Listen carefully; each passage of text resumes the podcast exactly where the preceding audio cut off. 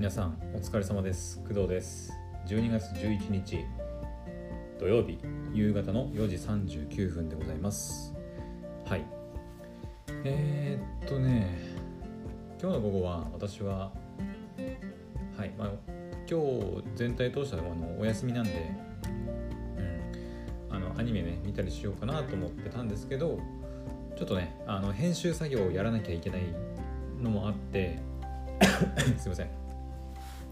で編集作業をねちょっとしてでまた1本、はい、納品というか、はい、出来上がったんで、まあ、とりあえずそっちはいいんですけど、まあ、その分ちょっとアニメを見る時間がねあんまりなくてえっ、ー、と現時点でね5本ぐらいアニメ溜まってるんだけどうんまあ日曜日がねそんなに多くないから、まあ、とりあえず明日で見切れるかなとは思うんだけどはいちょっと今週忙しくてうん。あんまり見る余裕がなかったんで、はい、ちゃんと消化しておきたいなっていうふうに思ってるんですけど、はい、とりあえず明日も使って。明日はね86とまあ先輩がうざい後輩の話くらいしか新しく更新される作品はないんでまあ7本くらい。でなんとか見れるかな。1日で7本か。まあ頑張ってみようかなと思います。はい。ただ編集作業もね、まあ、明日1本、やろうかなと思ってるんでうんまあ7本いけるかどうかちょっと怪しいですけど、まあ、頑張ろうかなと思います。うん。86はねあの先週お休みだったから先週もねなんか「うおー休みじゃねえか今週」って言ってあのどれだけ待たせるんだっていう感じだったんですけどまあ明日は配信されると思うんで、はい、そこはね待ちたいと思います。はい。で、えー、今回の新潟の配信で話したいことはまあとりあえず一つかな。えっ、ー、と見た方もいるかな？緊急告知ですよ。緊急告知。あの新海誠監督の最新作に関するお知らせがはいついに来ました。えっ、ー、とねまだその内容とかは発表されてなくて、まあ、何が言われ何が発表されたかっていうと新海誠監督の最新作に関するお知らせを、えー、新作発表会見として12月の15日えー、と12月の15っていつだえー、12月15日は水曜日か。の夜の11時23時ですね。にえっ、ー、とね東宝ムービーチャンネルだったかな、うん、私今開いてるんですけど東宝ムービーチャンネル YouTube の東宝ムービーチャンネルさんでプレミア公開されます。はい。というお知らせがはい。えー、でも東宝ムービーチャンネルさんとかあと東宝アニメーションチャンネルかな？で発表されました。はい。いやついに来たね。来た来た。新海誠監督の最新作ね。さあどんなのが来るかなっていう感じなんだけど。一応その東宝ムービーチャンネルとか、えー、東宝アニメーションチャンネルさんの方に上がってるのはえ、ー、とショート動画15秒くらいかな。15秒だね。15秒の短いあの新作発表会見12月15日23時に配信決定っていうね、まあ、お知らせの短い動画ではあるんですけど、まあ、その中で、えー、なんだっけ「君の名は」が2000ちょっと待って。音大丈夫？音出ないよね。音出ない大丈夫よし、えー、君の名は」が2016年で天気の子が2019年で今年2021年ですよねだからもうあれからまあ1年2年か2年経ったなんかあっという間だねなんか天気の子結構最近見てたような気がするんだけどもう2年経つかうんん。えーと待ってよ。君の名が2016年か。もうね一世風靡しましたからね君の名はね。うん。で2016年2019年。3年ごとに1作っていう感じか。だから。うん。だから2019年の、まあ、3年後っていうと2022年。いや来るんじゃないかこれは。もう。2022年。新海誠監督の新作。なんだろうね。どんな作品だろうっていうのがめちゃくちゃ気になっているところではありますえーとね、一応言っておくと新海誠監督の作品ってこのショート動画に出てる「えーまあ天えーと、君の名は」と、えー「天気の子」だけではもちろんないです。あの新海誠監督の作品はもっとあって、まあ、その世間的に知名度があるのがやっぱり「君の名は」からかな？うん、えっ、ー、とね。まあでも「君の名は」がね、まあ、有名になりすぎちゃったから、まあ、どうしても「君の名は」「天気の子」の監督みたいなイメージがねかなり強いとは思うんだけど、はい、もっとね前の作品とかもあるんですよ。私も全部見たかって言われるとちょっとあのー、ちょっとね定かではないんだけど多分見た記憶はあるんだよね。えっ、ー、とまず「星の声」とか。うんとか「雲の向こう約束の場所」とかね。あと秒速 5cm とか「星を追う子供。あと「琴の葉の庭」うんとかね「琴の葉の庭」の次が、まあ「君の名は」で「天気の子」っていう感じだね。はい。まあなんだろうね。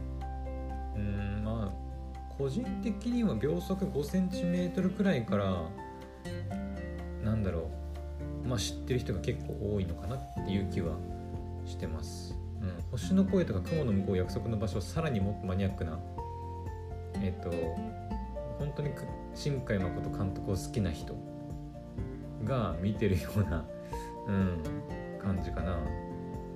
秒速 5cm はもしかしたらその新海誠監督って聞いてあのなんだろう代表作で出てきてちょっと見た人もいるんじゃないかな。あと「琴の葉の庭」とか。うん。その辺はちょっとねなんだろう「まあ、君の名は」とか「天気の子」よりもちょっとこう調べない調べると出てくる感じかな。はい「君の名は」とか「天気の子」に関してはもう大体日本人であれば、まあ、大体わかるんじゃないかなっていうレベルで「琴の葉の庭」星を子供はどうかな、まあ、見たけど私はね見たけど琴の葉の庭と秒速 5cm がまたさらにちょっとこうマニアックな部類に入ってきてそこからさらにマニアックになると星の声雲の向こう約束の場所とかねになるかなっていう感じですね。確かねちょっとどの作品か忘れたんだけどねあの私の故郷青森県のとあるなんか駅だったかなもう出てくるんですよ。このあの新海監督の作品の中でね。えっ、ー、とねちょっと調べますね。なんだっけな。新海誠、えー、作品。舞台。青森。青森っていうとね。えっ、ー、とねあるんですよ。雲の向こう約束の場所かな？えっ、ー、とねこれは2018年のね Web 東欧っていうねサイトのあれなんだけどえー、と2016年のアニメ映画、まあ、新海監督。そうだね「雲の向こう約束の場所」っていうねあの作品で津軽海峡に国境線が引かれた架空の世界を描いたこの作品。っていうかもうバチバチ舞台じゃね？これ。んまり知らなかったけど青森市のほか外ヶ浜町外ヶ浜町今別町蓮田村だったかな。上磯地域の JR 津軽線線津軽線そなんだこれ？読め読めないわ。が主な舞台。うん。まあなんか地元はねなんかいろいろその聖地になってるよっていうふうにアピールしようとしてるみたいなことが書いてありますね。あでもね雲の向こう約束の場所自体がまあまあマニアックだから。まあちょっと聖地って言われてもへえぐらいの感覚だとは思うんですけど皆さんからしたらね。うん。それこそあのなんだっけ。えっ、ー、と「君の名は」の舞台になった、えー、岐阜県の岐阜だよね確かね。なんだっけ。岐阜県。えー、どこだっけあれ舞台。ちょっと待ってよ。君私行ったんですよ。君の名は、えー、聖地これか。長野も出てくるんだっけか、えー、岐阜岐阜のなんだっけ。あのなんか発電所かなんかが爆発されるんじゃなかったっけ。飛騨だ飛騨。飛騨えー、なんだっけ。飛騨高高なんだっけ違うな。飛騨高山か。うん飛騨高山。高山違うのかどうだろう。私高山に行ったんだよね。確か高山市かな。うんあの昔昔っていうのもそんな昔じゃないけど数年前に新卒で入職した会社の、えー、研修みたいな感じで、はい、岐阜県のとある場所に、えー、っとまあ、研修に行ってましてその時に一緒に行ってた、えー、同期の人たちと一緒に、まあ、旅行という感じで、うん、飛騨高山高山かな、うん、に旅行に行ったりとかしてね、うん、遊んだりしてましたよ。で高山はね確かね「君の名は」だけじゃなくてあん？飛騨飛騨市かな？高山市かな？どっちだったかな？ちょっと分からなくなっちゃってきた。分からなくなってきた。飛騨高山とかって言ったりするんだけど飛騨市なのか高山市なのか。高山市じゃないのかな。あれどっちだろう？ちょっと分かんないんですけど、まあ、そこその辺の詳しいことは、まあ、皆さん気になる人は調べてほしいんだけど、えー、どっちだったかな？高山市だったかな？はあの京都アニメーションさんの「評価」っていうねアニメの舞台でも確かあって、うん、当時行った時にねあの結構話題話題っていうかそのめちゃくちゃあの評価のなんかポスターだったかな？なんか評価の舞台になってますよみたいな感じでも押し出してましたね。うんうん。君の名はの舞台として押してるっていう感じはあんまなかったかな？岐阜県の飛騨古泉古川？飛騨古川？古泉じゃ高山はじゃ違うのかな？もしかしたら違うかもね。うん。岐阜県飛騨高山。はいまあそんな感じでねまあえっ、ー、と「君の名は」の舞台はねまあそれこそみんな知ってるからうん聖地巡礼にしたりとかするかもしれないけどなかなか雲の向こう約束の場所の聖地って言われても「はひ?」みたいな「何それ?」みたいな感じで言われる可能性もありますね。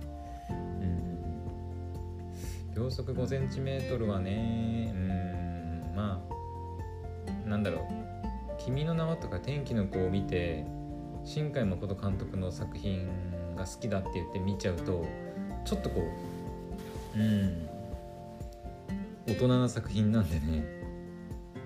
なんだろうね、うん、このウィキとかにもねひたすら悲しかったとかショックで座席を立てなかったっていう感想がね、うん、あるのでちょっと大人向けな作品ではあるから、まあ、全いろんな人に受けるかというとちょっと微妙だね。琴の葉の庭もね大人向けだよ。うん。まあなんだろう雨の表現とかがすごい綺麗だったしなんかそういう雨の表現になんか挑戦したみたいなことを言ってたかな。うんうんうん。まあこれもね結構癖のある作品だったかな。うん。なんか靴だったかな。靴えっ、ー、とねなんだっけ靴作りを靴作りをしてるなんか高校生の男の子だったかな？と年上のお姉さんが、まあ、雨宿りで、まあ、出会うみたいな話だったんだけどうん、まあ、ファンタジー要素はあんまりなくて結構リアルなあの、はい、作品でねまあこれもあんまり明るい作品ではないからうん。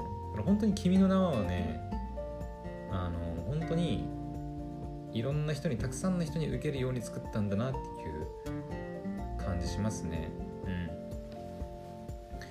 だって本当にあの最後の最後まあてあの君の名は見た方ならわかると思うんですけど本当に最後の最後あこれってもしかしてあの秒速 5cm の再来かってちょっとやっぱ思ったんですけど、まあ、そうはならなかったね、うん。まあ、あれがそうあの秒速 5cm の再来だったらちょっとまたね違ってたかもしれないね人気が。うん。まあそんな感じであの新海誠監督の作品はね「あの君の名は」とか「天気の子」以外にも、はい、あのいくつかあるんでねよければねチェックしてほしいなとは思いますね。はい。個人的にはやっぱり秒速 5cm がうんまあ大人向けの作品だけどうん好き好きっちゃ好きかな。うん。あの主題歌もねえっ、ー、と誰だっけあの人。名前が出てこない。うんえー、いつでも探しているよってやつね。だっけ？あれ誰誰だっけ？歌ってるの？ちょっとわかんないけどまあ、はい、そんな主題歌になったりとかね、うん、ちなみにこの「秒速 5cm」っていうタイトルは、えー、なんだっけ？桜の、えー、花びらが落ちる速度。なんだよね？確かね、うん、そこから「秒速 5cm」っていうふうにタイトルがついていますと。はい。というわけで、まあ、私の歌とかねあのそんなのはどうでもいいんだけどはいあの12月15日の水曜日夜23時にですねはいその「君の名は」そして「天気の子」に続く新作が発表されるということでうん。まあ本当にでも3年ずつに来てるからやっぱ来年の2022年の夏じゃないかな。どうなんだろう。それこそ「君の名は」とか「天気の子」ってどっちかっていうと時期時期の時期？時期的にはやっぱ夏がなんか設定が多いからなんだろうちょっと冬みたいな。あでもそうだっけ？な君の名は冬もあったっけ？あれどうだったかな？天気の子はまあ雨だし雨をこうね雨とかそういうのをこう強く描いてるから、まあ、台風とかっていうとちょっと秋夏から秋にかけてみたいな感じがするけどちょっと新海誠監督の描く冬みたいなものもねちょっとまた個人的にはあの見たかったりするね。うん。まあ、皆さんもねあのどんな作品が来てほしいかなみたいな予想したりすると思うんですけどよければコメントとかねお便りなんかで教えてくれると嬉しいかなって思います。私個人的にはだから冬作品かなんだろうね。ただあのはずなんだろう。もううんとなんていうのかな。設定としてもう絶対こうだろうなっていうのはボーイ私が大好きなボーイ・ミーツ・ガールの、まあ、ラブストーリーが絡んでくることは、まあ、間違いないんじゃないかなって思います。うん。まあ、新海誠監督の作品は、まあ、その手の作品かだからばっかだから本当に「、君の名は」とか「天気の子」もそうだし「琴の葉の庭も」まあ、ちょっとこう大人な恋愛。高校生と大人の女性の恋愛だったり。星を子供はねちょっと記憶がねあんまりないんだけど秒速 5cm もその、まあ、恋愛でね。うん。星の声雲の向こう約束の場所とかも、まあ、本当に確か恋愛ものだった気がするんだよね。だから新海誠監督はやっぱ恋愛ものが好きなんだよね。多分分かんないけど、うん、だから恋愛要素のあるラブストーリーものだっていうのは多分ね外れないと思うからそこを起点にどんな物語を展開するか。で時期は大体どれどのぐらいのねこう夏なの春なのか夏なのか秋なのか冬なのかみたいなところでうん考えられるかな。から私の予想としては冬。冬にしよう。私冬。冬をあの舞台にしたラブストーリーであの私はとりあえず考えてます。うんなんか君の名は」はな、まあ、夏？夏、ま、天気の子がちょっと秋秋に秋口にちょっと近いかなっていうのを考えるといや次冬来る冬来るんじゃないかなって思ったりしてます。冬は冬でねちょっとこう寂しい感じがしたりするからうん。なんかいろいろ恋愛模様も描きやすいんじゃないかなって思ったりとかしますね。はい。というわけで私は新海誠監督の次のえ来年おそらく公開予定だろう作品はタイトル名とかは全然わかんないけどとりあえずラブストーリーで冬をなんかこうなんかイメージというかはいテーマにした作品になるんじゃないかなって予想しております。皆さんもあの予想して見てください。はいというわけで今回の配信は以上になります。また次の配信でお会いしましょう。バイバイ。